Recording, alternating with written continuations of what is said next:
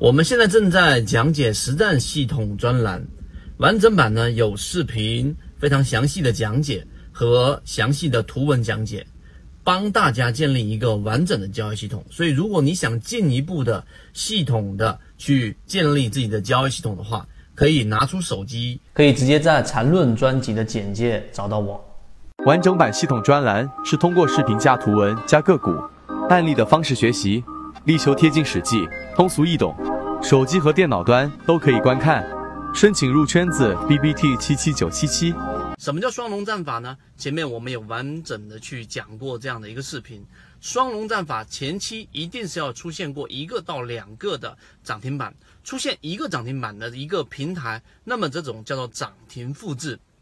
因为涨停它是有基因的，那么在股票当中呢，也同样具有基因，只是这一个基因呢，它的周期不一定是像刚才我所说的要非常长，或者我们换一个角度去说这一个问题，就是当一个周期拉长的时候，它的基因可能永远都不会表现出来。你不可能说一年前的一个涨停板对今天的个股还有影响，几乎都已经消失殆尽了。所以这里面反推出一个结论，就是这一个基因在时间周期越短的情况。之下，它表现出来的概率就越大，这一点游资非常清楚，所以游资一般情况之下会选择在短期内。什么是短期呢？可能是在一个星期到两个星期，也就是五个交易日到十个交易日左右，甚至于长一些的，可能在二十个交易日左右的一些涨停个股，往往会成为游资狙击的一个对象。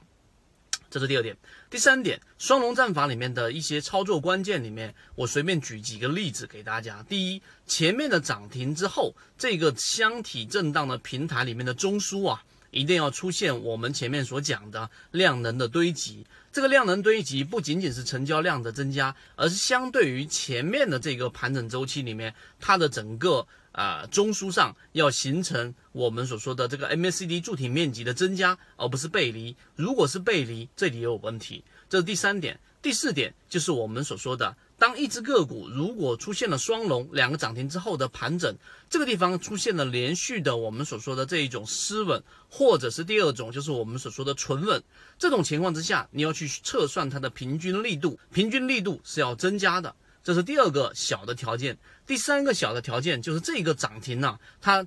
要结合现在的一个热点，有涨停有很多。举个例子，现在突然间来个涨停是服装鞋类的，那么这一种涨停往往是比较弱势，游资要打的就是我们所说的确定性。所以我们在游资思维笔记里面要给大家重申一下，讲这一个专栏，讲这一个模块的最终目的，不是要让大家成为游资每天盯盘，我要让大家在前面的模型搭建好的情况之下，更加靠近起爆点。好，今天我们的分享就这么多，好，和你一起终身进化。